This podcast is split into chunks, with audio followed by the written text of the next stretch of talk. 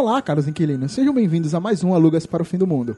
Eu sou Thomas e eu estou sem palavras com o filme até agora. Ao meu lado esquerdo, Noblar. Mãe, palavra que Deus inventou. Depois falou do meu, da minha vírgula.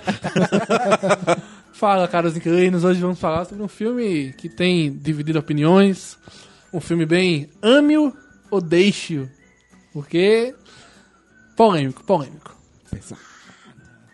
À minha frente, meu amigo Fernando. Olá, caros inquilinos. Eu, no episódio de hoje, eu tive que visitar o mestre ancião. Fui até Rosan para conseguir a sabedoria necessária para poder discutir com vocês hoje. Então, por favor, abram bem seus ouvidos para as sabedorias de Rosan. Em homenagem ao filme Mãe, uma piada sobre mãe. O pai chegou pro menino, fez: Filho, chame sua mãe para dentro. O Pirraia falou: Meu irmão, Eu já ouvi essa piada umas 15 vezes. mas ela é boa pra cacete. Se você pensar direito, essa piada tem várias versões, tá vendo? Mãinha, Pariu. Mas assim, para o tema, nós temos uns e-mails e alguns recadinhos para dar.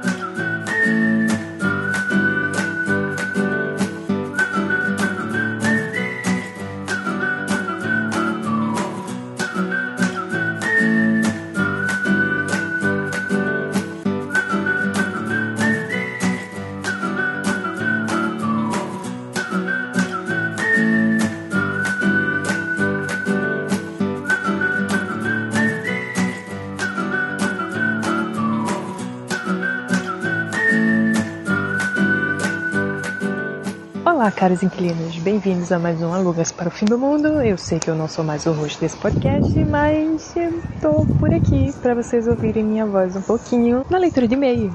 E comemorem!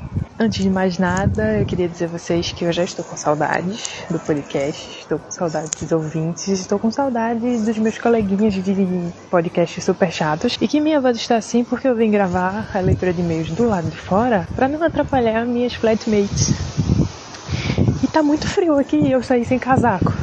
Mas tudo bem, vamos lá. Lembrando que se vocês quiserem mandar e-mail pra gente, o e-mail é alugas para o fim do mundo, gmail.com.br, eu acho. Mas enfim, se não for, bota o BR, tira o BR e resolve. Bom, nosso primeiro e-mail, e eu acho que o único dessa semana, é de uma pessoa que já mandou e-mail anteriormente pra gente, e- que é a Carol. Nossa Carol, também conhecida como Maria Caroline pelo resto do mundo, acho. Ah, meu Deus, eu tô começando a tremer. Enfim, gente, o melhor de todos os podcasts. Ei, que saudade de Recife. Melhor cidade, melhor feira livre e metrô do mundo. Melhor The Voice em ônibus, em vida e melhor poca, patrimônio recifense. Abrindo parênteses para fatos da minha vida, eu já dormi em pé no nosso querido Barro Macaxeira. O ônibus e metrô são nossas segundas camas em Recife. Abrindo parênteses para falar da minha vida, novamente, sobre abordagem em raio-x. Como sou professora, sempre tenho um estojo na bolsa. E como toda boa professora, eu tenho instrumentos para apontar os lábios dos meus aluninhos. Em uma das vezes que eu vim para Fortaleza de avião, eu esqueci de tirar meu estilete. E vocês já imaginam, né? Me senti uma terrorista no raio-x quando a mulher me pediu para abrir a bolsa e eu vi o estilete. Mas ela compreendeu e eu só tive que jogar fora meu estilete. Estilete, estilete, estilete. Depois eu ainda repeti a ousadia com a tesoura. Enfim, estou amando o podcast. Ansiosa para o próximo e já estou com saudade de Mário. E beijo, Carol. Obrigada pelo e-mail. Bem, gente, tá muito frio aqui, de verdade. Eu tô lendo e-mail e quase chorando. Eu acho que tá uns 9 graus aqui fora. Então, aluga CPFM no Twitter e no Instagram. Alugas para o fim do mundo no Facebook. Nosso e-mail, alugas para o fim do mundo, gmail.com. E é isso. Manda e-mail pra gente, converse com a gente nas redes sociais, curtam nossa página. E eu tô morrendo de frio, mas eu tô com saudade e a gente se vê qualquer dia desses. Eu vou ficar tentando gravar ai, a leitura de e-mails pra vocês. E se eu por um acaso esqueci alguma coisa, os meninos vão falar. Beijo pra vocês, se cuidem e já estou com saudade. E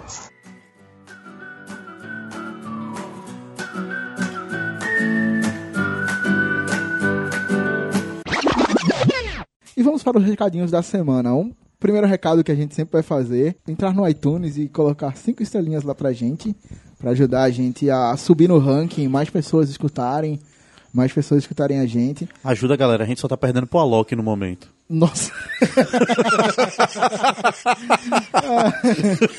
Também queremos pedir pra vocês seguirem a gente nas redes sociais, no Facebook, Instagram e Twitter. Nós somos o Alugas PFM. Só procurar a gente lá. Nós estamos fazendo algumas fotos e referências dos podcasts. A gente tem lá o Barco do Noblar no prim- do segundo episódio, eu acho. Sim, sim. Segundo episódio. Nós temos agora também, estamos postando a foto do- dos nossos cambistas do metrô, da linha do metrô de Recife. Pra você que não conhece, dá uma olhadinha lá que a gente tá começando a postar umas fotos. Bem, não prometo nada, mas vamos tentar fazer algum conteúdo diferente lá no Instagram. Também temos nosso site, temos uma indicação toda sexta-feira. A última foi de. Bem, na verdade, quando vai sair esse podcast, teriam saído duas, mas a última que a gente postou até agora da gravação foi o Feitiço de Acla, feito pro nosso amigo Fernando. Mais uma vez aqui é pra vocês fazerem contas. Lembre-se que a gente sempre faz isso pra vocês fazerem contas quando foi feito o podcast. E agora nós temos um recado bem legal de dar. No dia 6, esse podcast vai ao ar no dia 4. Então no dia 6 começa a Bienal do Livro de Pernambuco. Nós estaremos lá no dia 7 às 19 horas fazendo um painel. Gente, isso é fantástico! a surpresa é verdadeira? Pois também não sabia disso. Continue. É, na verdade, na verdade, eu fui convidado pra participar. Ah! Chama aí, chega todos no. Tamo fora. Mas todos estaremos lá, marcando presença. Então, se você quiser falar com o nosso amigo Fernando, Oxi. ele vai estar lá, que eu tô obrigando ele aí agora. E Noblar vai, porque ele não tem o que fazer da vida, ele vai também. Porra. Quando, Porra. eu tô, quando eu tô calado assim, é porque eu, eu assino embaixo, entendeu? Eu não tô fazendo nada mesmo. Noblar é governador de uma pessoa, meu. Ele tem que estar lá todo fim de semana. Ô, terra boa, meu Deus. Olha, João, Pe- João Pessoa é aquela terra que você passa 15 dias sem fazer nada. Depois bate, depois bate o tédio, tá ligado? Mas, tipo, pra, pra descansar, é uma cidade maravilhosa. Enfim, voltando. Então, Tá vendo que ele é governador? é, tá, tá assim mesmo, bom. Então, como a gente falou, ele não participou de viagem porque ele tava viajando, né? Ah, enquanto alguns falam sobre viagens, Outros viajo. outros viajam. Ah, ele é bom. Então, o painel que eu vou participar é no dia 7, é no sábado, às 19 horas. A gente vai falar sobre DC vs Marvel nos quadrinhos e nos cinemas. Então eu espero que vocês compareçam para poder prestigiar, conversar com a gente, conhecer outros podcasts. O pessoal do Qualquer Coisa vai estar lá, o pessoal do Olarcast, também outros sites, Nerd Café, aquele filme. Se você conhece algum deles, são todos aqui de Recife, vamos estar todos por lá. Então vá lá prestigiar a gente, conversar com a gente, trocar uma ideia e quem sabe dar alguma sugestão de tema, alguma ajuda, qualquer Justo. coisa. né? Vá Tá nos ver, nós e nossos super amigos. É isso aí. então, ficamos por aqui, vamos para o tema mãe. Vamos ver o que a gente vai falar sobre isso aí. Até mais. Até mais.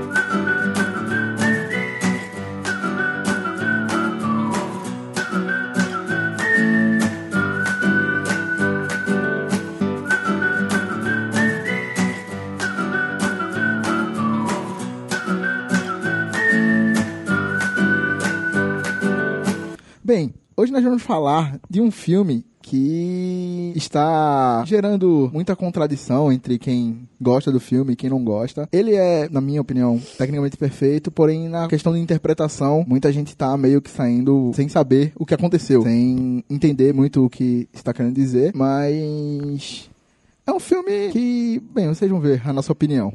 Nós vamos falar de Mãe. Mother. Mother. Minha deusa, né? My godness. Exatamente. Novo filme do Darren Aronofsky. É, Esse, dire- esse diretor tem algum problema mental, velho. Nota mental: todas as vezes que o diretor for citado, Noblar nessa edição falará o nome dele. vai, vai, vai, vai. Vou, Darren Aronofsky. Só ele tem essa capacidade. CCA e essas coisas da vida, só ele. Comigo, comigo é Daria Aronofsky. É. E Minha é só Daryl, porque eu sou desse. Ah, Ele é também tá lá no The É- Walking é Dead. íntimo, né? É íntimo Eu sou dele. íntimo e ele tava no The Walking Dead. puta que Ok. Daryl. Só chama de Daryl. O filme é estrelado por Jennifer Lawrence e Javier Bardem. Javier é isso aí. É. Eu fiz espanhol, meu gente. Toda vez que eu vejo Javier, eu fico feliz, cara. Por quê, cara? Porque eu vejo que um homem feio consegue também fazer sucesso na indústria do cinema. Que Javier é feio, minha gente. Ele é feio. Fez grande efeito E- como inimigo do 007. Pra gente manter nos podcasts de cinema aí, nosso amigo Noblar vai Opa, é ler nóis. a sinopse do filme aí. Vamos ler a leve sinopse de mãe. Sabia que não tinha sido escrito por você. Um casal vive em um, em um imenso casarão no campo, enquanto a jovem esposa, interpretada pela Jennifer Lawrence, passa os dias restaurando o lugar afetado por um incêndio no passado. O marido mais velho, interpretado por Javier Bardem, tenta desesperadamente recuperar a inspiração para voltar a escrever os poemas que o tornou famoso. Os dias pacíficos se transformam com a chegada de uma série de visitantes que se impõem à rotina do casal escondem as suas verdadeiras intenções. Hoje, no Linha Direta. Caraca, essa sinopse é muito Essa macabra, é- velho. Não, É só, foda, não foda, só a sinopse, mas todos os trailers do filme dão a entender que seria um filme de terror. Não, que mostra o, o quanto você é maroto. Você tem que ter visto o filme, o cara chega pra tu e manda, olha, faz a sinopse do filme. É. Aí eu vou me virar aqui no trailer. Não, é exatamente. E assim, e tem muita gente, entre aspas, reclamando do filme, porque foi pra assistir o filme jurando que seria um filme de terror. Ele tem um É, suspense ele barra beira terror, suspense. mas não é aquele terror tradicional que o pessoal tá acostumado a assistir. Eu coloco ele como um drama familiar barra suspense. É, assim, muito do suspense dele vem pelo silêncio, né, do filme. Filme é Exatamente. muito silencioso, mas... Vamos primeiro umas notas técnicas aqui, rapidinho. O filme custou 33 milhões de dólares. Bagatela, né? Pouca coisa, hoje, pouca hoje coisa. é barato. Bagatela. Hoje Hoje tá é um de graça, de graça, de Exatamente. graça. Porém, contudo, todavia, no fim de semana de abertura, né, que foi acho que 7 de setembro lá nos Estados Unidos, ele arrecadou apenas 13 milhões de dólares no mundo, né? Nos Estados Unidos foi velho. 7. Foi muito pouco pra o que os filmes de baixo custo aí desse ano, que foi Corra, e teve um outro também que fez muito sucesso, que eu não vou lembrar O o, nome. Né? O It também, mas o It até foi um pouco mais caro, né? Ah, Foi uns tem- 50 e teve poucos. o Annabelle 2, o... Não, mas não foi de terror, foi um filme também baixo custo. Ah, o Fragmentado, Sim, sim. que custaram, tipo, menos de 20 milhões de dólares os dois, né? Então, E da- fizeram uma das minhas teori- uma das minhas teorias falhas com relação ao filme justifica um pouco isso aí que tá acontecendo com ele. É, e assim, só antes de Fernando começar a comentar, foi um filme que ele já sofreu essa polêmica desde quando ele foi exibido no Festival de Cannes, se eu não me engano. Foi, foi algum dos festivais. Na minha cabeça foi Cannes, mas eu posso estar bem enganado. Mas durante a sessão que o filme foi transmitido, exibido em Cannes, algumas pessoas saíram da sessão na metade do filme. Isso Cannes, foi, isso Cannes foi- tem essas paradas, né? de tem, isso aí. foi noticiado no mundo todo. Então, eu acho que talvez por isso um pouco esse filme não tenha sido recebido tão bem. Porque, assim, é um filme que, querendo ou não, tem a Jennifer Lawrence. É então, minha- é porque- tem um público grande, mas... Vamos lá, vamos pela ideia do negócio. Começar só pela ideia do trailer. Não vou entrar no minúcio do, do, do filme, não, porque depois, ao longo do, Sim, da nossa sim, conversa sim. aqui, a gente entra no minúcio do filme. Falar sobre questões trailer. O trailer, ele é a vendagem do filme. Desculpe dizer, é a verdade. O trailer é a vendagem do filme. Não é a sinopse. Nem todo mundo lê sinopse. O povo gosta de trailer. E é povão mesmo, que eu tô falando é povão, porque o cara vai pro cinema ver o É, filme que ele quer quem- ver. quem faz dinheiro é a grande massa. Quem é a grande dinheiro é a massa. grande massa. Então É o pronto, vamos pela cabeça da grande massa. Quais eram as questões do trailer do filme? Os trailers do filme não conseguia passar a ideia do filme. Porque o filme em si ele é bastante complexo para que se possa ter uma ideia a partir do trailer. Assim como o trailer não consegue passar muito bem a ideia do filme, às vezes nem o próprio filme consegue passar, dependendo do público, a Claro. ideia que ele quer passar. Mas não entrando nesse Sim, sim, não, exatamente. Ainda a questão do trailer. Então, já o fato de tentar passar a ideia do filme já é meio complicado. Por quê? Se você vê o trailer, você não consegue distinguir exatamente o que você vai ver. Se é um suspense, a lá os outros, Sim. Ou se você vai encontrar um filme de terror. Você só vai saber, logicamente, depois da classificação, que você vai ver com- como o filme está classificado. Isso eu tô falando grande massa. Sim, Vamos sim, todos sim. trabalhar nessa ideia. Grande Sim, massa sim. É, nem todo mundo é como a gente que pesquisa sobre o filme, apesar que eu fui pra esse filme totalmente cego, não sabia Então, nada. vamos à segunda parcela. A segunda parcela é aquela que vai se basear em críticas para poder trabalhar em cima do filme. Quando você vai olhar a questão das críticas, nós já encontramos no universo das críticas a grande divisão entre aqueles que gostaram do filme, aqueles que não gostaram do filme e aqueles que até agora estão pegando seus livros para estudar e tentar imprimir alguma opinião a respeito do mesmo, certo? E logo de cara você ainda vi uma notícia dessa que o filme foi vaiado em um festival. Então essa segunda parcela que procura críticas para poder entender filme, já deixa o filme de lado. Eu particularmente não me refiro a essa parcela, mas eu costumo buscar entender e eu não vou mentir. O filme não me atraiu aos olhos. O trailer dele não me deu, não me fez abrir os olhos e as críticas também não facilitaram a vida dele para mim. Então para mim não seria um filme que eu iria ao cinema assistir. Seria um filme que eu esperaria É, ou se não- entrar no não fosse- catálogo do Netflix ou eu buscaria um DVD. Certo? Se não fosse a gente, você nunca ia assistir esse filme. Não. Eu não para, eu não iria ao cinema ver esse É. filme. E assim, foi algo que o diretor comentou antes mesmo do filme chegar no cinema. Ele disse: Olha, eu tô esperando divisões de opiniões, eu tô esperando que o pessoal ame ou odeie esse filme numa boa, porque ele sabia que nas mãos dele tinha um filme complexo. Então vamos É, pela pra- então, eu vi Ah. numa entrevista, ele disse que tava dirigindo com o pai dele no carro, foi fazer alguma coisa com o pai dele, e eles passaram por um cinema que tava passando mãe, e o pai dele falou, pô, tem tanta gente vaiando, falando mal do seu filme, é, você não se importa, ele, o que eu for, eu faço um filme, eu quero que as pessoas pensem, eu quero que elas comentem, seja bem ou seja mal. Eu não me importo. Se a pessoa não gostou, ela tem a interpretação dela. Eu não preciso agradar todo mundo. Quem gostou, legal, obrigado por prestigiar o meu trabalho. Mas eu quero que elas comentem, eu quero que elas evoluem. Se elas não. Entendeu E- assim? E isso esse filme faz. Isso faz. Então, mas aí não estou criticando sobre essa Não, questão. sim, ok, Não, tô não, só não, comentando. entrar ainda nessa seara Sim, de sim, discussão não. do filme. Nem se preocupe, o que eu estou falando é, preocupe. primeiro ponto, o filme ele não é vendável. Não, Sim, não, sim, não. Eu acho que todos nós gente não concordamos tá- nesse ponto. É, não muita gente tá discordando. Ele não, ele não é um filme vendável, Muita gente chama ele de filme de sapato verde, né? Que é só pra quem gosta de cinema. que É, então, entendeu? ele assim, não é um filme vendável. Exatamente. Mas eu acho, eu acho que todo mundo devia assistir. É um filme que. Então, nós estamos aqui justamente para mostrar os pontos do filme, Sim, entendeu? exatamente. é. É, Então. Mas, logo de cara, ele tem esse pequeno defeito. Tem, que eu tem, chamo tem, de pequeno, mas filmes convenhamos para a indústria do cinema é um, é um Sim, defeito. sim, é um defeito, certeza. não podemos é, deixar. Ele. E assim, você precisa ter conhecimentos prévios pra entender o filme, né? Caso você não consiga. Então. É um falho. Só deixando claro aqui, se você não assistiu o filme, aqui tá assistindo a gente, você ainda não assistiu esse filme, Corra. é, vá assistir, para Porra, aqui, porque- pausa, Dá deleta o pausa, episódio, fala o que tu quiser. Porque assim, Deleta não, galera. Deixa guardadinho ali, bonitinho. Deixa porque quando some, a gente não vai arrumar outra mídia pra vocês baixarem de novo, não. viu? Deixa. Não somos desses. Então, e porque assim, pegar um spoiler desse filme, escutar o que a gente vai falar, o que a gente vai explicar, o que a gente entendeu, o que a gente interpretou do filme, pode estragar completamente a sua experiência.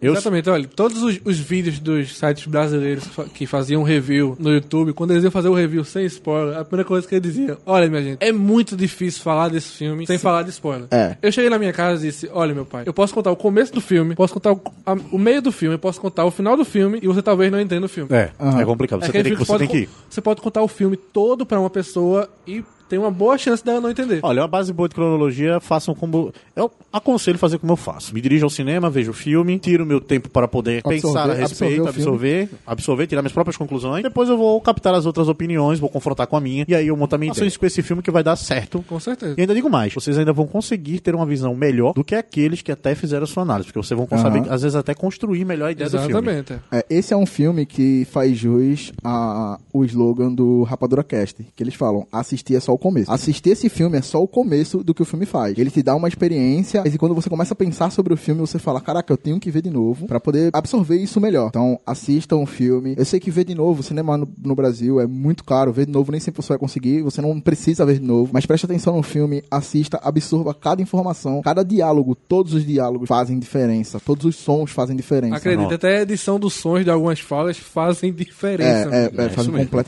Então, diferente. Derry, por favor, paga a gente, porque a gente tá vendendo melhor do que você. Exatamente.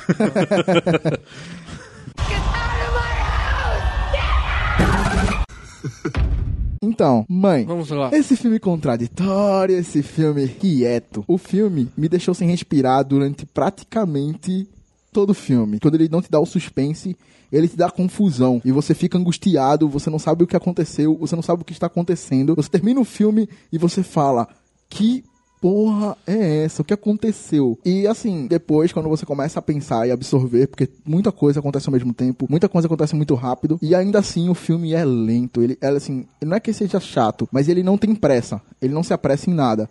As coisas acontecem e depois quando você para pra pensar, você fala, poxa, é verdade. Isso aconteceu aqui. Você consegue organizar o filme na sua mente, pelo menos pra mim foi assim com um filme de ação, esses filmes que eu não consigo saber, eu não sei quando a cena foi. Essa cena aconteceu antes ou- depois daquilo, e esse filme ele te, te dá tempo de pensar durante o filme e te dá tempo de, mesmo você estar sem respirar, você respira. Tipo, coisas que não acontecem. Os personagens não têm nomes, né? É ele, mãe, o homem. Se você for olhar no final, ele faz muito sentido quando você vê os créditos. E uma tá? coisa é- bem- mas bem- isso é um fato que essa clareza só vai existir ao final do É, filme, nos tá, créditos, pessoal? nos créditos. Ao longo do filme não É, tem... Não vai é, eles não citam É, não- nomes não e você isso. não presta atenção nisso. Não Tipo, tem isso. o- Isso os é, diálogos isso é uma das coisas belas do filme, porque ele consegue manter uma cadência sem haver uma interação, referência direta ao personagem. Exatamente. Então, eles mantêm uma interação circular. Não há brechas, mas também é, as- a, há sempre um certo ritmo de continuidade. Essa questão da confusão desse filme meio que fica desgastado é muito do Aronofsky, porque o primeiro filme dele que eu assisti, chamado Hacking para um Sonho, é um filme de 1990 alguma coisa, com Jared Leto. Lembro, lembro desse filme. É um filme extremamente pesado. E eu tenho muita memória. Eu assisti esse filme com uns 12, 13 anos de idade. E eu me lembro que a sequência final do filme é simplesmente angustiante. É uma cena dividida em três partes, que tem uma- um casal se drogando, outra mulher... Enfim, eu fiquei tanto com esse trauma na cabeça do Aronofsky, que foi o primeiro filme que eu assisti dele, era Hack para o Sonho. E foi uma cena... O final do filme é simplesmente agoniante. E aí eu fui assistir no cinema em 2014, eu acho. Cisne Negro. Era isso que eu ia dizer agora. Cisne a mesma Negro. coisa se repete em Cisne Aí foi Negro. engraçado, porque eu fui assistir Cisne Negro e eu não sabia quem era o diretor. Aí fui eu e um colega meu pro cinema. Quando eu cheguei no cartaz do filme, tinha Natalie Portman e o cartaz tava meio quebrado. Eu fiz, poxa, Marcelo, o cartaz do Plaza tá quebrado, pô. Aí ele fez, não, pô, é do cartaz mesmo, ele tá quebrado propositalmente. Ah, que massa, né? Vou ver o nome do diretor embaixo. Quando eu vi, Daria Aronofsky. Cara, eu já, Vou ver não. por muito pouco eu não fui assistir. Eu fiz, caraca, velho, isso vai ser muito tenso. E eu adorei Cisne Negro. Adorei Cisne Negro. É um ótimo filme. Assim como o próprio Reagan para um Sonho é um ótimo filme. Mas é o tipo de filme que eu sei que eu vou ficar agoniado na cadeira do Vai, cinema. vai sair destruído. Ele não filme. gosta de deixar o público muito confortável Aham. sentado na poltrona. Então, quando eu fui assistir Mãe, eu sabia que ia ter coisa desgastante. Eu posso ter saído pelo menos com 2 quilos a menos depois desse filme, assim, de suor, assim, tipo. Mas, então, eu já ia no cinema esperando algo diferente do que a gente tá acostumado. Eu acho que isso é a grande beleza do Aronofsky. Ele não faz filmes comuns. Não. Ele não tá. Ele não vai pegar um filme e dirigir no piloto automático, entregar pra você e pronto. E aí é um dos pontos que a gente vai discutir aqui ainda hoje no podcast, que é a questão que o Aronofsky cobra que o público assista, pense interprete o que tá assistindo. Porque a gente tem muitos filmes pipocas hoje em dia que é, ok, você vai no cinema, você vai dar uma gargalhada, vai ver uma cena boa de ação, vai consumir o filme e pronto. E Então. esse é o tipo de filme que não é apenas um consumo, ele vai gerar alguma coisa a mais. Você citou bem sobre a questão do Rec para o Sonho e Cisne Negro, só que esse filme, aí mais à frente também vou entrar nesse mérito, ele perde a mão em um certo efeito. Ele sempre coloca a visão dele, né, em um personagem. Ele, geralmente, pelo que ele falou, são os principais. É, Essa visão dele sempre é muito bem colocada em todos os filmes, principalmente Cisne Negro. Dá pra realmente você ver que existe uma visão de uma pessoa por fora ali. Quando você olha na cara do personagem e nas visões impressionistas. Em Pi mesmo, quando você vai olhar pra cara do, do próprio Pi, há, há momentos em que ele se vê perdido. O que que tá acontecendo agora? O que que... Qual é o próximo passo? O que é que eu vou fazer? Eu não tenho ação. Então você vê o refletido praticamente do próprio telespectador.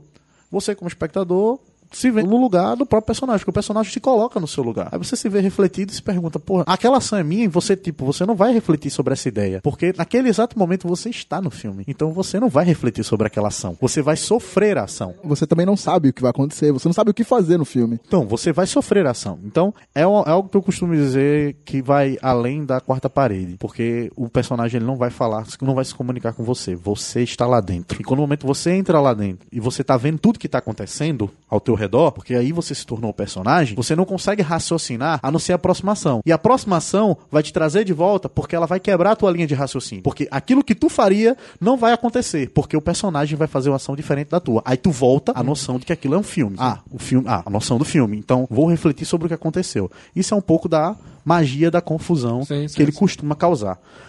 Efeito esse, vou voltar a repetir, que se perde em mãe. Agora, por que se perde em mãe? Por um outro detalhe de mãe que a gente vai aprofundar. Eu não vou tocar nesse detalhe, vou deixar. Então, vamos, vamos lá, vamos começar. Vamos falar um pouquinho de quem carrega o filme praticamente sozinha.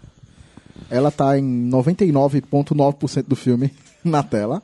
Eu não diria isso. Eu não diria isso.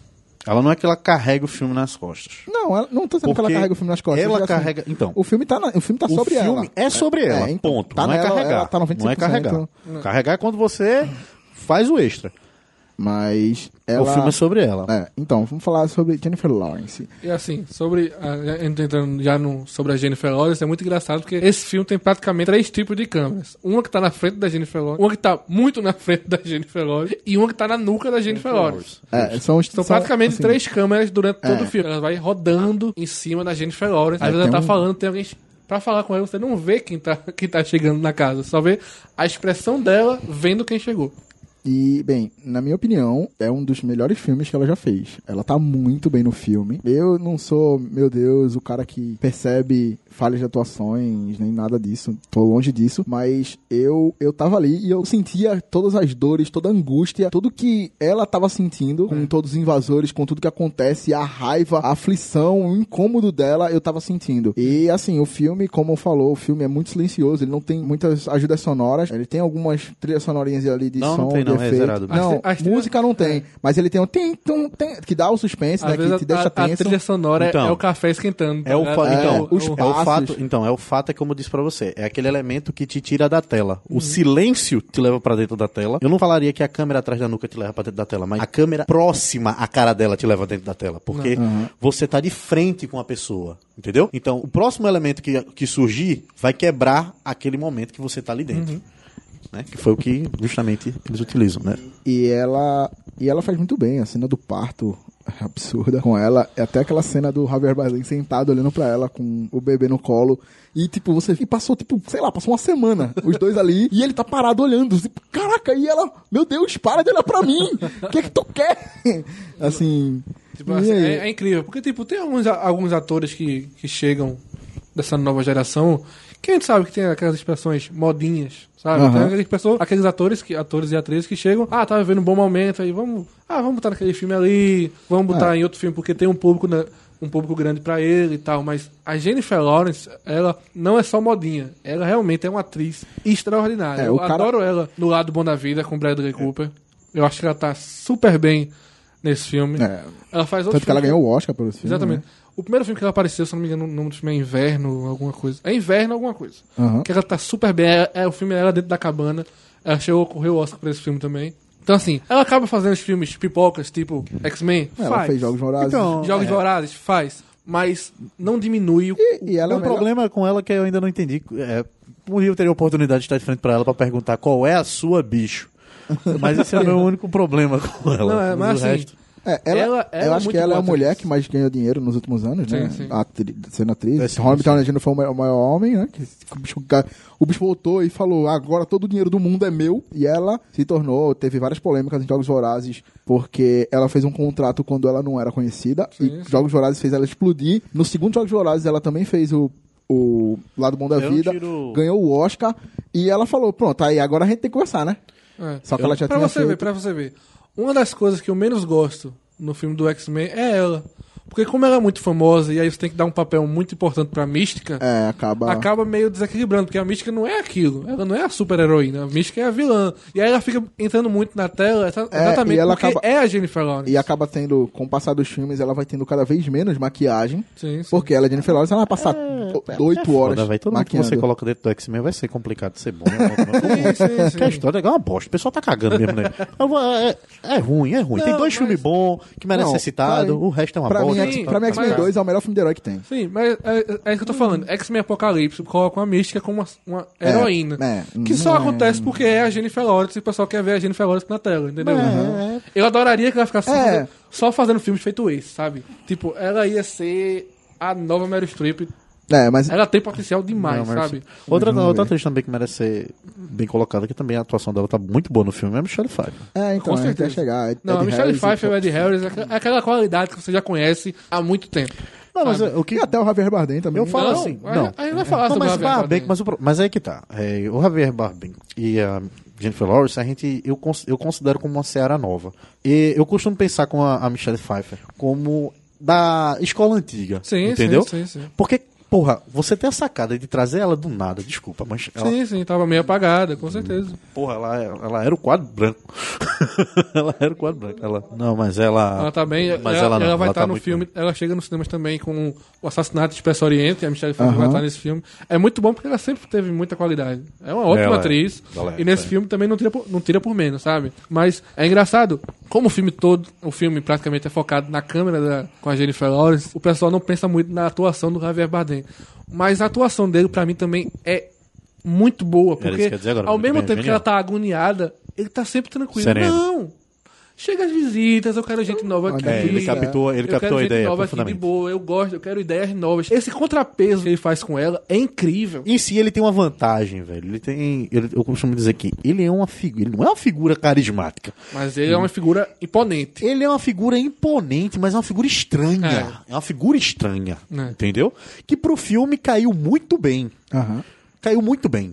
Porque você, há, há- há- momentos do filme que, quando vão, vão se referir a ele, o pessoal se refere a um homem velho. E isso o tempo todo é acentuado ao fim do filme, logicamente. Depois que você captar toda a ideia, faz realmente a noção Faz por que sentido. colocá-lo como homem velho o tempo todo, certo? É, mas também tem a questão da estranheza, entendeu? Ele não, ele não tem um olhar doce, ele não é uma pessoa de olhar doce.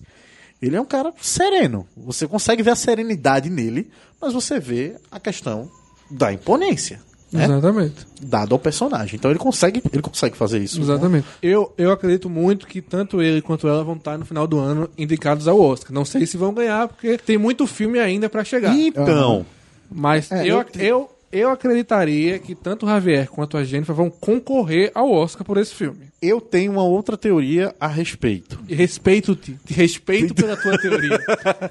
a, teoria, a respeito sobre a questão da talvez não indicação. Talvez não e talvez não indicação. Justamente pela segunda falha do filme. A primeira, como já citei, é justamente a questão da vendagem. Mas seja uma segunda falha do filme em si.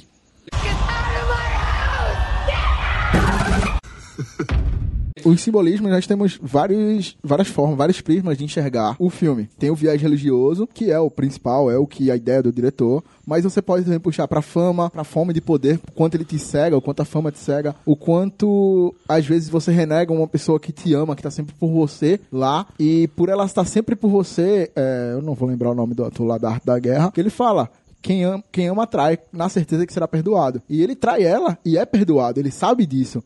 Sim, É, sim. Então, assim, é, esses, esses vários simbolismos que são feitos, Como, como o ser humano trata a natureza, é, sabe? como tudo isso que a gente vai. A gente vai falando mais sobre o sobre- plot do sobre filme, tudo um é pouco, exato. né? Então, assim, se você assistiu, você já provavelmente já entendeu que o Javier Bardem é Deus e a, a Jennifer, a mãe, é a mãe natureza, Uma né? boa A pergunta, casa- mas quando foi você- que você percebeu no filme que Javier Bardem É o se- ponto de virada, se- né? seria Deus?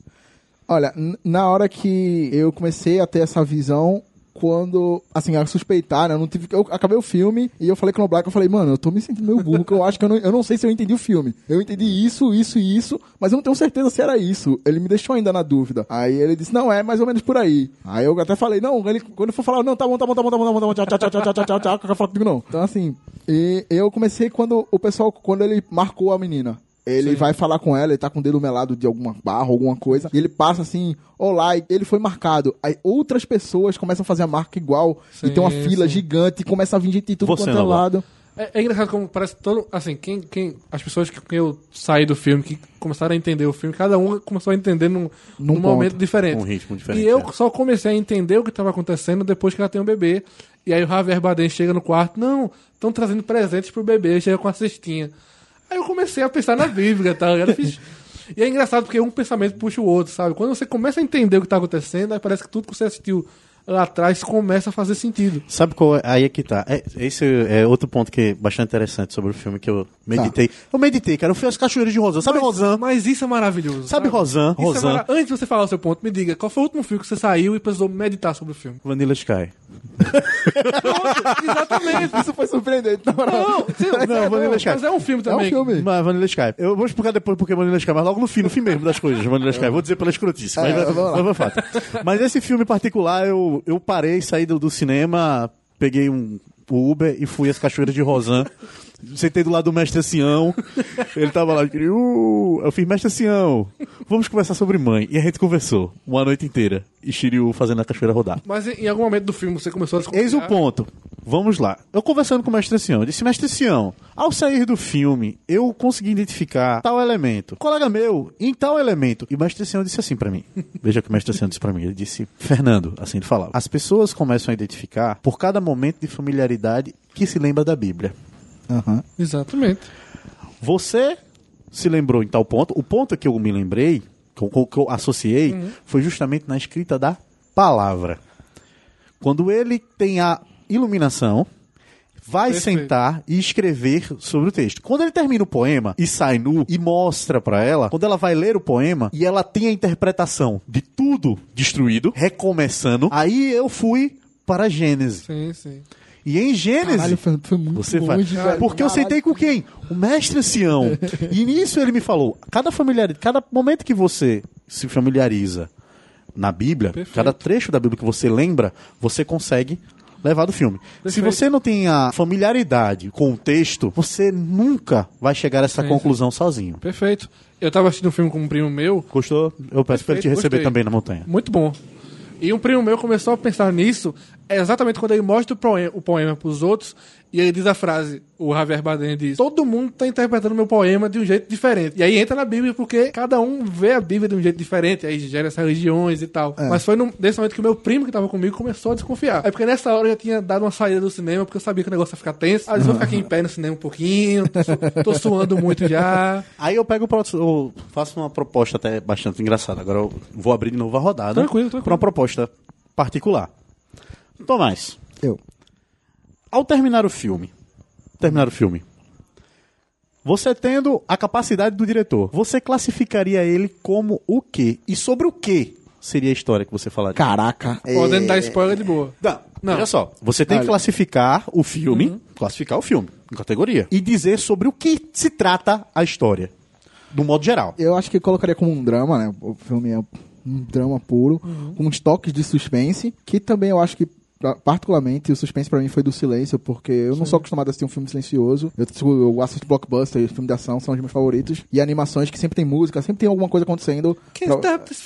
É, bem nesse snap aí. Agora, sobre o que o filme aconteceria, quando eu saí do filme, tipo, eu sabia que era uma história divina, que era uma analogia à Bíblia, mas eu não conseguiria dizer sobre exatamente qual era. Eu tive que falar- conversar com o Noblar pra saber, porque eu também não tenho muito conhecimento da Bíblia, eu nunca fui religioso, então esses, esses pequenos detalhes eu não me liguei. Tipo, o presente de Jesus eu não, não entendia, mas no fim eu entendi que ele era Jesus e tal, mas assim, eu não sabia dizer sobre o que era. Pra mim era sobre o casal tendo uma família, o homem seja Deus, fosse Deus. Eu não entendi que a mãe era, era a mãe natureza no, no fim do filme. Quando eu saí do filme, eu classificaria ele como um suspense. Cagou mesmo pra eu abrir pra tu, né? Noblar. Muito obrigado, Tomás, pela sua visão. Não, quando, Noblar. quando, quando eu saí do filme, eu fiz, ok, é um suspense, não é um terror, é um suspense. Aham. Que na minha cabeça seria uma grande crítica à humanidade. Sim. Pra mim, o, o grande tema do filme é criticar a humanidade. Acho que o último ato do filme mostra o que a humanidade se tornou, essa bagunça. A bagunça dentro da casa é a bagunça que a gente tem no planeta Terra hoje. Então, pra mim, quando terminou o filme, se eu tivesse que contar pra alguém, assim, ó, não posso dar spoiler, mas eu tenho que dizer sobre o que é o filme, Justo. é um suspense que critica a humanidade. Bonito, massa, massa. E você, Fernando? Eu. Acho Pronto, que esse foi eu. o ponto que você não gostou do filme. Não, não é o ponto que eu não gostei do filme. Você ainda não cheguei nesse É segundo eu tô, Eu ponto. tô muito curioso. Ainda não Eu cheguei nesse também. segundo ponto. Ainda não cheguei nesse segundo ponto. Só, só uma coisa, que a Ah. gente tá ouvindo o podcast, quando eu ouvi, lógico, tem todo mundo que vai gostar do filme, tem gente que não gostar. E não tem problema, sabe? Isso, isso É. pra mim é um... Eu entrei no elevador do shopping quando eu saí do filme, o cara chegou revoltado. Cara, vocês entenderam alguma coisa desse filme? Eu disse, olha, eu entendi isso, isso e tal. Mas, cara, não tem problema se você gostou ou não gostou. Sabe? Tranquilo. Respeitem a opinião dos outros, entendeu? Tipo, o Fernando não gostou tanto do filme. Eu achei excelente, Tomás achou excelente. A gente pode discutir numa boa. Numa boa. Claro, claro, claro. Sabe? Aham. Então, tranquilo. Claro. Ele vai perder meu respeito porque não gostou do filme? Vai. Mas Não, eu já mostrei o primeiro ponto, todo mundo entendeu. Não, Acho que todo eu- mundo conseguiu eu entender o concordo, Eu concordo com você. Sobre a segunda parte, sobre falar sobre o quê? Eu abri a questão. Por que eu abri essa questão? Porque ao sentar com o mestre ancião, tu estava lá sentado com o mestre ancião, o mestre, eu disse, mestre, ainda não consegui captar. A Ele ideia. disse, medite um pouco, olhe para a Rosan. Aí, olhando para a Rosan, cheguei à conclusão. O filme eu classificaria como um grande si. Por que si? Se alguém chegasse para mim e perguntasse sobre o que se trata o filme, eu diria: trata-se sobre uma suposição. Suponha que a relação de Deus com a Terra fosse um casal. Aham. E como essa relação evoluiria? Às vistas daquilo que já aconteceu. Porque ele não deixa esse si acontecer. Ele não tenta evoluir uma história. Ele apenas pega a teoria dele, no caso, tornando um casal, um casamento, Sim, sim. certo? Tornando uma relação homem e mulher, Deus e a, a natureza, Deus e a terra, e faz com que esse relacionamento evolua às vistas do que já ocorrera. Porque muitos dos fatos que ocorrem ao longo do filme são baseados em fatos bíblicos que já ocorreram. Sim, sim. Porém, ele tem um plus. Ele não faz, ele é o melhor, ele dá à terra aquilo que não é dado biblicamente, o livre-arbítrio. Pois a terra evolui sozinha, com sua própria linha de pensamento. Coisa que a própria Bíblia em si diz que não. Pois todos os seres da Terra estão aí para servir aquele que realmente tem um verdadeiro livre-arbítrio, que é a humanidade. Como classificar o filme? Em ideia, classificaria o filme em si como história, se houvesse tal classificação. É um filme histórico, Sim, sim. né? Com todos os seus elementos perfeitamente colocados. É uma história. Ponto. Suspense e terror. Classificaria suspense por certos determinados filmes, mas até, até É, filme não. de ação tem seu É, suspense. É, terror, terror ele não se encaixa no filme Ele de não tem. nenhuma, na eu isso quer dizer agora, ele não tem mais, mais suspense do que um filme de ação. E também não tem tanto terror quanto um filme de terror. É, não, mas ele, eu, pra mim, nada foi terror pra mim. Não teve só a questão da classificação. suspense. Mas não foi esse ponto. Esse ponto pra Aham. mim foi bacana, porque cada um deu a sua denominação. E nesse ponto, eu gostei do filme. Coisas engraçadas que eu vi e eu lendo críticas e tal, fez o filme ficar maior e melhor pra mim. Eu tava vendo um vídeo sobre o filme e eu fui ler os comentários. Não sei porquê, eu nunca li os comentários, mas hoje eu fui ler. E o cara falou, eh, uma menina, na verdade, comentou: Vocês viram a referência às pragas? Quando no filme Caim mata Abel, né? que Os filhos são representados, o filho mais novo mata o mais velho. Depois que isso acontece, eles são Ela expulsos. tem- Ela para e ela vai limpar a mão e a água tá vermelha, né? Que foi o mar de sangue. Uma de sangue justo. Ah, tá. Tem uma mosca na, na frente da pia. Tem a música na frente da pia. Mas é, em sim. Que massa, velho. Ah, E é agora- quando ela bom. abre e quando ela abre a porta, sai um sapo do, do- da porta. Sim, quando sai ela sapo abre a porta, porta. no porão, sai um sapo. Não, sábado Cara, que massa, velho. Tem, tem. Que Então, massa, assim, velho. eu quando eu assim, quando ela falou, você viu a referência das pragas? Aí ela não chegou a comentar. Mas eu, caralho, calma. Aí eu comecei a lembrar e eu falei, eu, caraca, foi Não, você tem, isso foi muito você tem legal. a referência das pragas.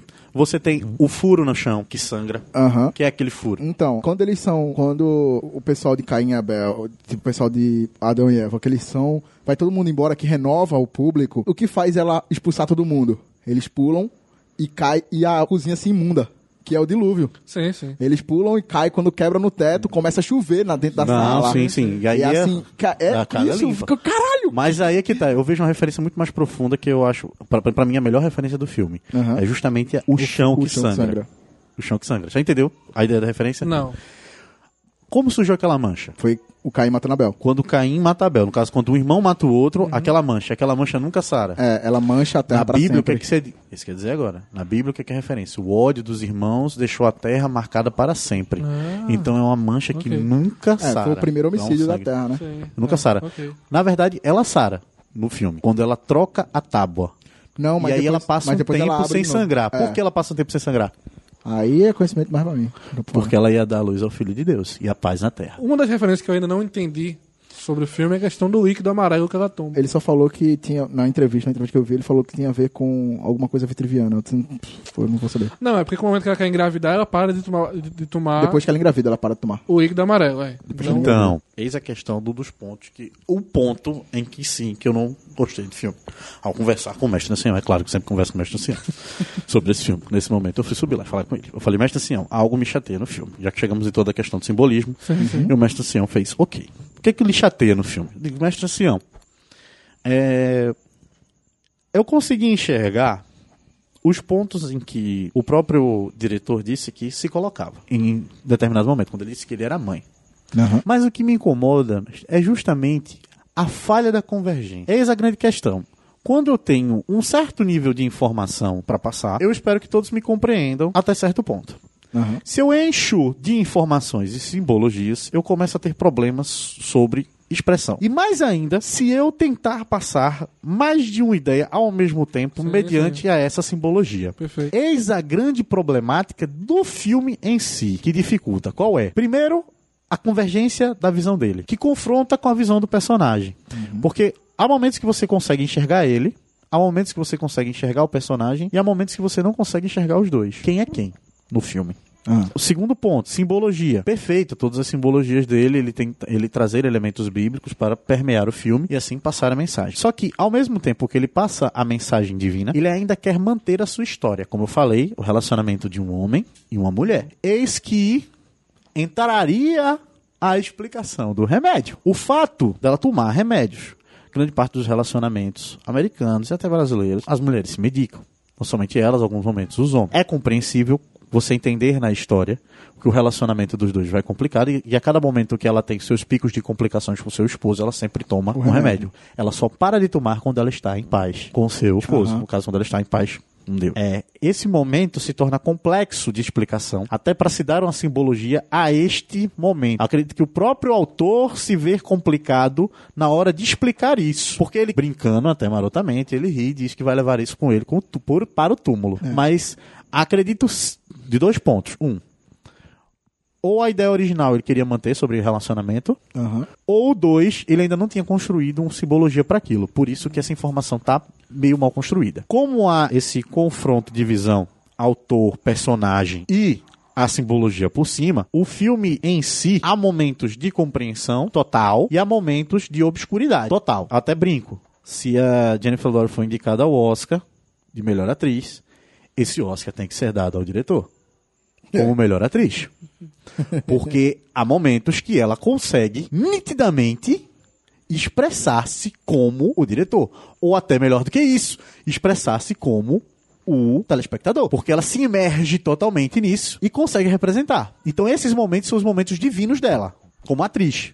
Então, ou ela divide com o diretor, ou ela divide com a gente esse prêmio. E outros momentos, ela se entrega ao personagem. Mas esses momentos que ela se entrega ao personagem são os momentos mais rasos dela. Porque a gente não consegue ver o elementar do personagem, que em si é a mulher. O personagem em si é uma mulher. O que roda a história, o que movimenta, é justamente a questão divina, a questão bíblica. Aí eu volto à ideia da história. O que me deixa, mais uma vez, o que me deixa chateado com o filme é que, na verdade, não é com o filme em si. Alguns textos também sofrem um pouco desse mal. É aquela história. Para mim, informação, quando eu quero passar, eu tenho que passar ela de um modo linear. E claro. Quando eu falo isso, não, não claro, mas linear. Clareza de explicação, nem toda informação precisa ter, mas ela precisa ter uma certa linearidade, porque eu preciso decodificar a informação. Ainda que não seja clara, eu posso decodificar. Agora, se a informação ela se perde no meio do caminho, eu não decodifico. Se eu não decodifico, eu perco todo o esplendor do filme. Eu vou perder no esplendor do filme. Não que no filme no final não seja uma grande obra. Quem tiver a compreensão profunda da- das obras que trabalham nesse ramo, perfeito. Consegue captar o que eu consegui fazer de bom. Como eu consegui captar o que que ele conseguiu fazer de bom. O filme é muito bom. Mas ele tem esses defeitos. E é esses defeitos que causam a estranheza do filme e a rejeição do público. Entendeu? E a rejeição do público. Porque o público que não tem muito acesso não vai conseguir interpretar, mas isso é normal. E a raiva do público informado, que talvez tenha sido isso que levou a vaia em Cannes, seja o fato de não ter a informação linear. Entendeu? Ver algo confuso por termos de ideia. Que até o próprio diretor, na hora de se explicar sobre o filme, ele também não consegue. Não consegue se explicar claramente. Isso me incomoda, não entendeu agora? Entendo. No ponto. Entendo. Foi isso que eu falei pro mestre ancião. tu disse a mesma coisa mim. É, uma coisa que eu também achei, assim, voltando aqui pros lados legais, referências legais, é tem uma certa parte do filme que o pessoal começa a pintar a casa. E todas as vezes que eles estão pintando, tudo que eles pintam, eles pintam de cinza. Porque são o concreto, né? A gente fazendo as Ah, cidades sim, e é. destruindo, sobrepondo-se sobre a natureza. Através disso, eu achei isso bem legal também. E também a representação do paraíso, né? Do fruto proibido, que Sim, sim. é, Deus mostra pra Adão o- um cristal Um que... cristal, exatamente. O filme começa com umas mãos pegando um cristal e colocando num, num pedestalzinho. Não, são as mãos É. dele, dá pra perceber que É, são as mãos não, dele. sim, então, do Javier Bardem, ele pega e coloca num pedestal e a casa que tá pegando fogo começa a se regenerar até aparecer Você vê que ao longo do filme ele também se esforça tentando se explicar muitos dos personagens, entendeu? Aham. Você vê que ele tenta dar algumas referências diretas, dando soco na sua cara, olha isso que tá É. ocorrendo. E outras vezes ele, ele, ele tenta voltar a, a nuance. Então é aquela questão da informação, entendeu? E quando a Eva derruba o cristal e ele se quebra, Deus se enfurece,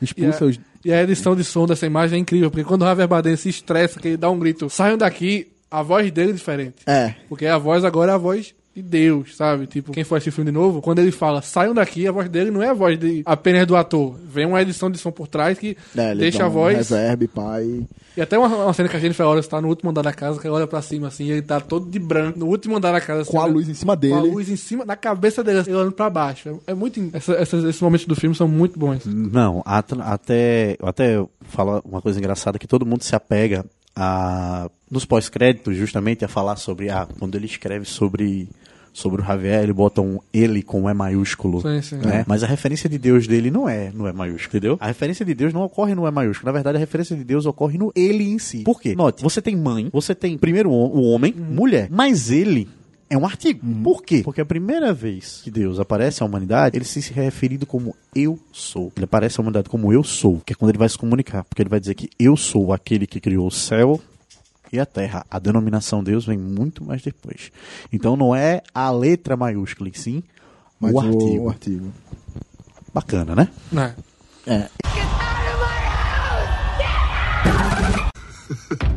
Então, Noblar disse aí que o diretor ele cobra do público pensar. E será que isso é válido? Será que assim ele realmente merece algo a mais por fazer isso, por tornar o filme, assistir o filme ser só o começo? Assim, quando eu penso em fazer com que o público debata um filme após ter assistido, eu vejo de duas maneiras. Uma, quando você assiste um filme, você tem algum, algum tema abordado no filme, preconceito, bullying, e aí você termina o filme querendo debater sobre aquilo. E esse é um filme diferente, porque ele quer que você interprete e você começa a discutir sobre as várias interpretações que tem nesse filme. Então, é um jeito diferente de cobrar o público. Eu acho que um filme desse por ano tá bom. E você, Fernando, o que você acha? É válido cobrar isso do público? Não, é interessante você construir um filme cuja proposta é justamente o debate. Acho válido, acho incrível. A diferença é, eu não posso cobrar, certo? Como ele sempre colocou em, em muitas de suas entrevistas, ele fez um filme onde ele busca a discussão. Foram discutir com ele sobre questão de vendagem. Ele disse que não busca vendagem, ele busca um filme que faça as pessoas discutir. É, se você falar isso pra mim no primeiro momento, então eu não espero em que mídia você vai ver meu filme. Se você vai ver meu filme, seja ela num DVD, vou ver ela num, no cinema ou você vai ver ela no YouTube, não importa. Eu quero que você assista meu filme. Pra mim isso é importante. Você assista e discuta sobre o meu filme. Pra discussão, eu preciso saber pra que público eu quero que seja discutido. Aham. Como eu falei, mais uma vez a questão de informação. Sim, sim. Se eu passo a informação, dependendo do modo como eu passo, eu espero que o público discuta a esse nível. É, seria bastante interessante, e aí eu retomo a ideia. Como ele fez em Cisne Negro? Ele conseguiu criar dois níveis? Ele criou dois níveis naquele exato momento, porque você conseguia discutir sobre esquizofrenia e conseguia discutir níveis de anorexia, que o pessoal tem gente que é o nível mais raso do filme, Sim. sobre a questão do tema anorexia, ou temos esquizofrenia, sobre o que ela estava sentindo naquele exato momento, Sobre o quanto o ator precisa se doar pra um personagem. se doar para o personagem, é um outro nível a ser discutido. Então você conseguia criar níveis de debate e esses níveis de debate conseguiam ser atingidos por todo o público. Sim, sim. Isso foi fantástico. Isso aí é indiscutível. Como eu falei, mãe ele não consegue alcançar isso. Mãe ele só consegue um alvo.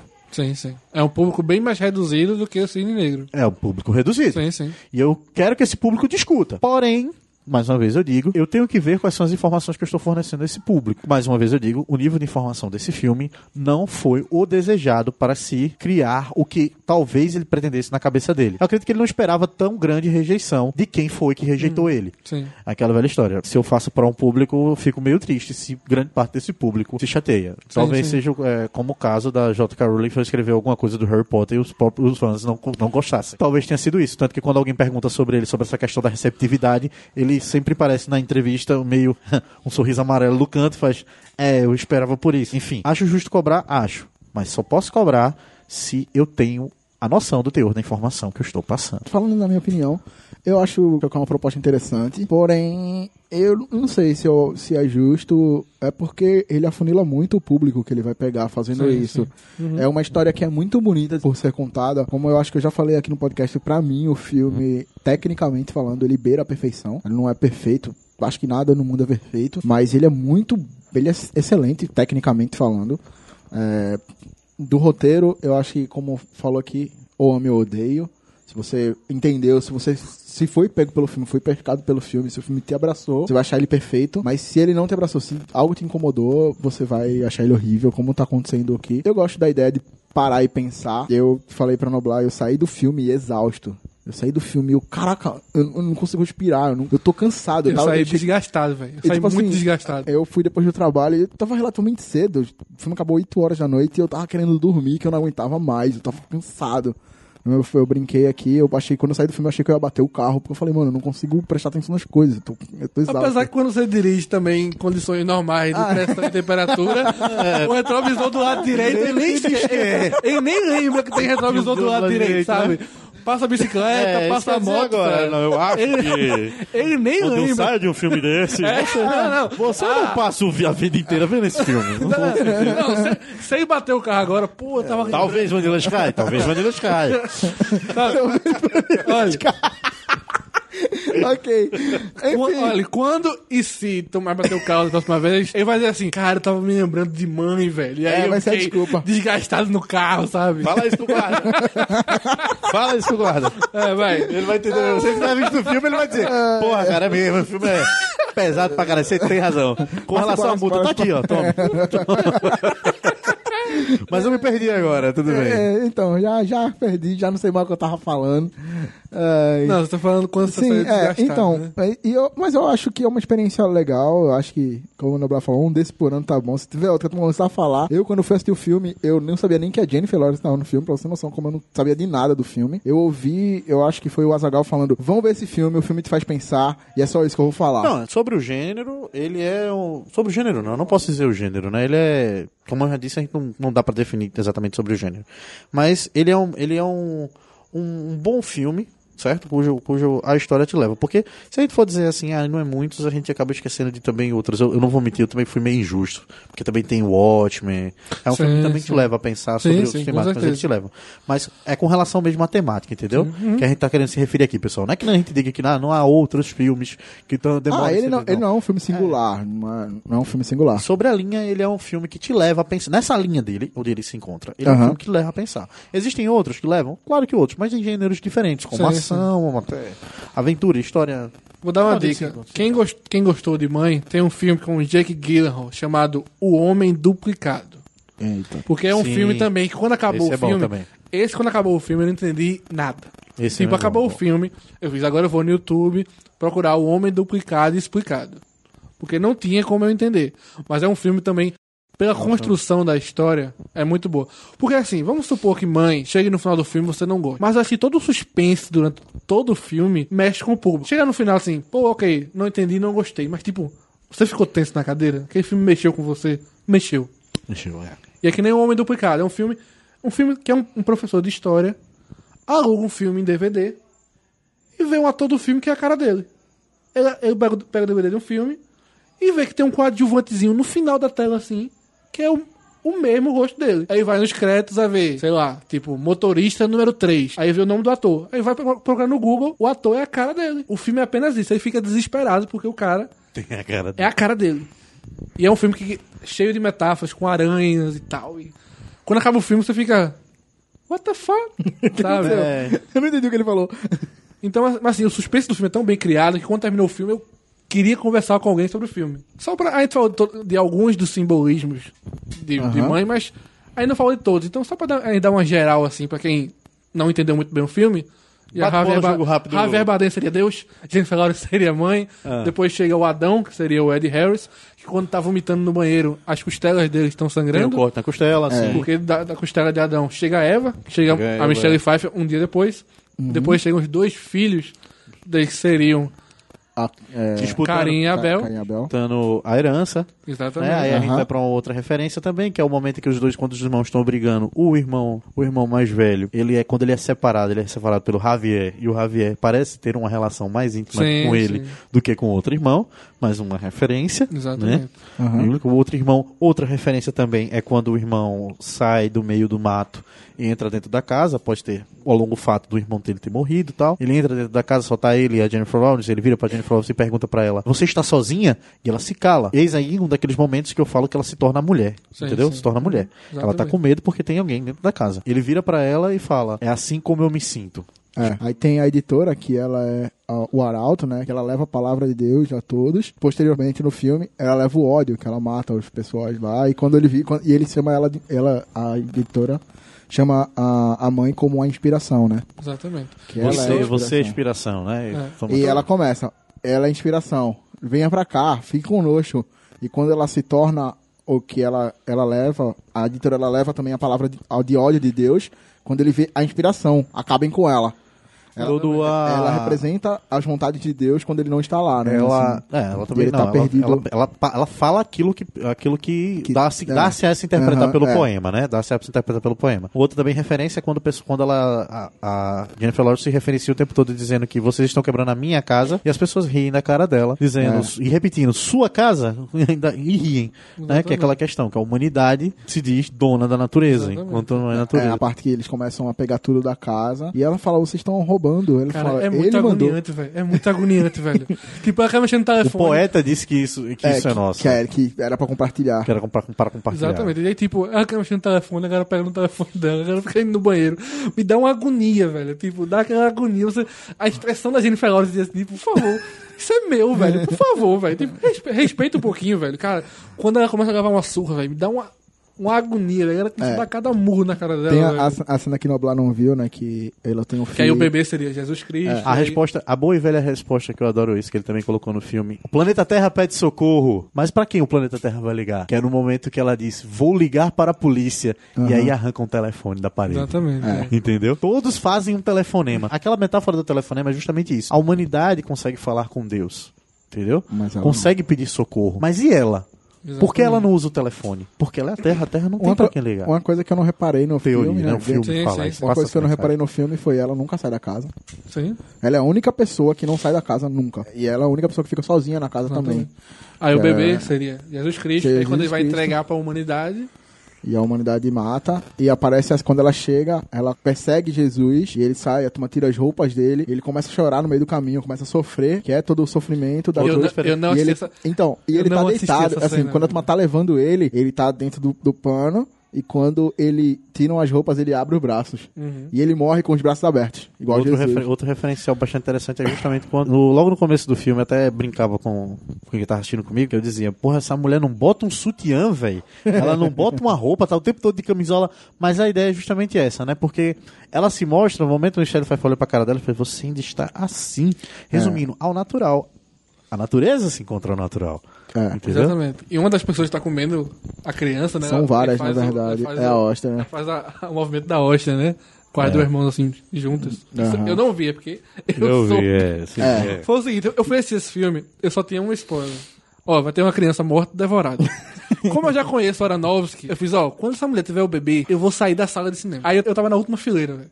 Quando ela teve o bebê, aí eu desci o cinema todinho, fiquei naquela rampinha assim, só do lado, em pé, agoniado, com a mão no rosto, assim. Eu não, esse diretor me mostra... Eu, eu tenho medo desse cara, velho. Eu tenho É, medo. eu não, eu não. E assim, como hoje em dia os efeitos especiais são tão bons, quando a galera diz, ó, vai ter uma criança morta devorada. Eu vi muita gente dizer que. Eu vi muita gente falar que aquilo ali seria uma visão religiosa do, do diretor.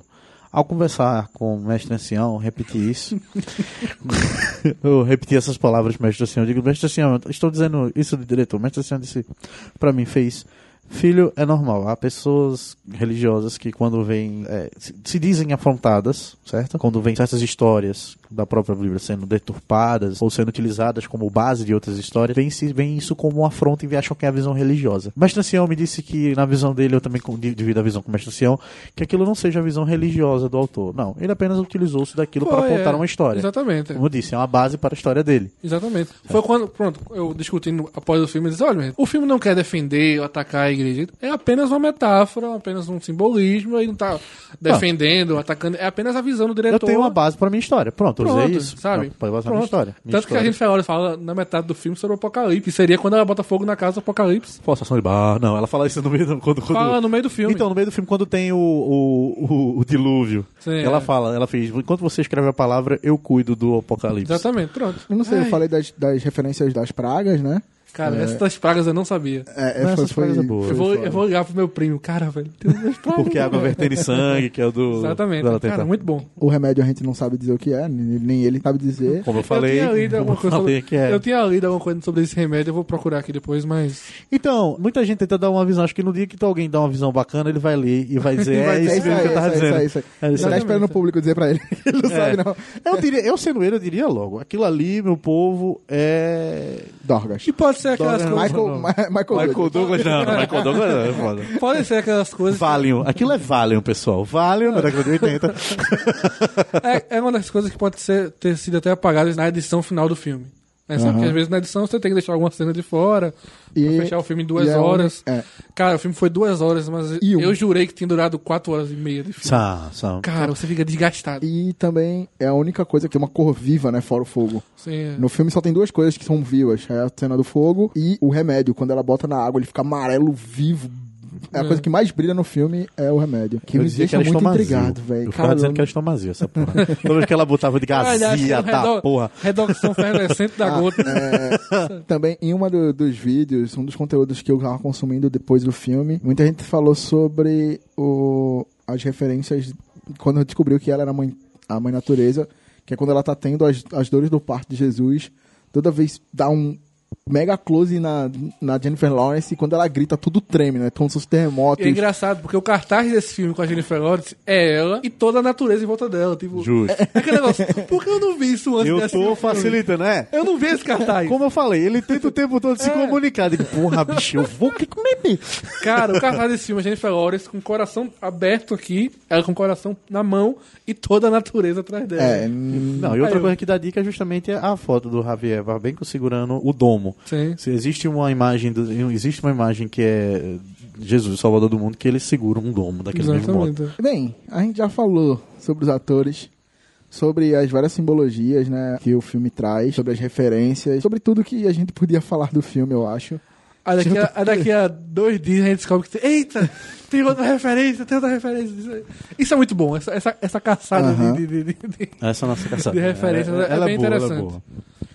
Então, alguém quer fazer mais alguma consideração final, alguma coisa a falar? Fernando, mestre ancião. Engraçado Cara, eu que quero- todo... É isso que eu acho bonito. Todo mundo, quando para e vai pensar, vira pra Fernando e faz. Não, não, Fernando, bem, por quê? Perguntam pra mim por quê? É Porque eu ia comunico com o eu mestre ancião? Eu ia perguntar o, o telefone do mestre ancião, tá ligado? Qual é o WhatsApp do mestre ancião? Eu preciso falar com ele. Sabe? Mas. Eu, eu, eu vi, eu vi nos rostos de vocês. Eu eu vou passar o WhatsApp Eu, conhe- do eu mestre conheço ancião. o Mestre Ancião. Vou passar o WhatsApp do Eu mestre conheço ancião. o mestre ancião. Não, você não conhece o mestre Ele vive na. Cachoeira de Rosan. Mas assim, no final das contas, pra mim, pessoalmente, um dos melhores filmes do ano. Dá 50 reais de Uber, tá, pessoal? Nossa. Mas pra mim, no final das contas, foi um dos melhores filmes do ano. Na minha opinião, quem não tem essa opinião, tudo bem. Aceito numa boa. Eu gostei muito do quanto esse filme gerou discussões e discussões. E é bom, acho que acaba sendo algo totalmente diferente do que a gente tá acostumado a ver no cinema. E isso por si só, pra mim, já é algo positivo, porque não é algo comum que a gente tá vendo todo dia no cinema, todo filme, toda quinta-feira estreia aqueles mesmos filmes, das mesmas maneiras, daquela direção no piloto automático. Então, ver um filme diferente, impactante dessa maneira, pra mim foi muito positivo. E com certeza, pra mim, Mãe vai estar na minha lista dos melhores filmes de 2017. Pra mim, foi válido porque há muito tempo eu não vi o Mestre Ancião.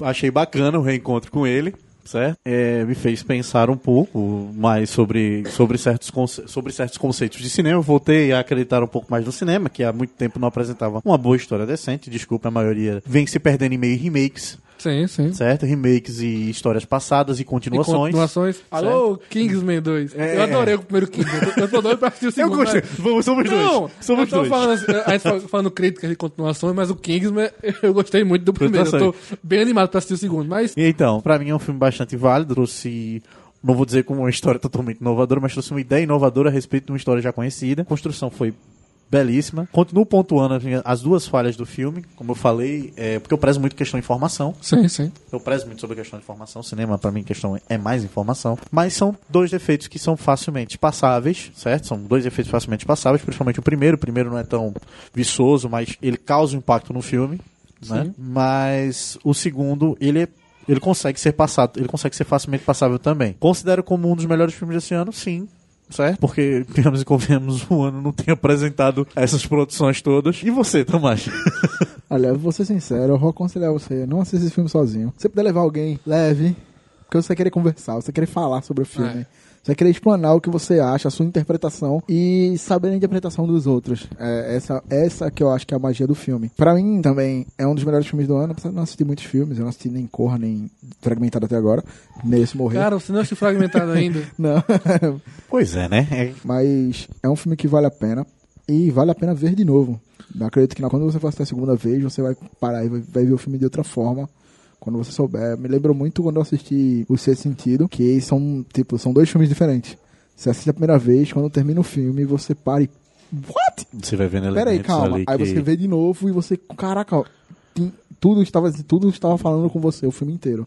E você não É, te dando reparava. dicas e você não reparava. Exatamente. Vocês sentido bom É muito exemplo bom isso. mesmo. É muito bom isso. Gostei. Ficou calado o tempo todo pensando Olha nessa aí. porra, né? Próxima vez eu vou ficar calado, vocês falam e vou pensar em alguma coisa legal. Temos um podcast. Temos um podcast. Temos um podcast. Queria agradecer a todo mundo que escutou a gente até aqui.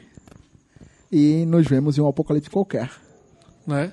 Vai saber quando é que o mundo vai pegar fogo de novo, né? Que a, É, não. É, que a mãe natureza bota fogo na casa de novo. é, Vai é saber. verdade. É, ó. Aí você tem que esperar o, o reboot de Javier Bardem. É. Dar o reboot, o reboot na casa. Apertar reset é só pra fita. Exatamente. Falou, galera. Obrigado. Tchau. Falou, galera. Tchau.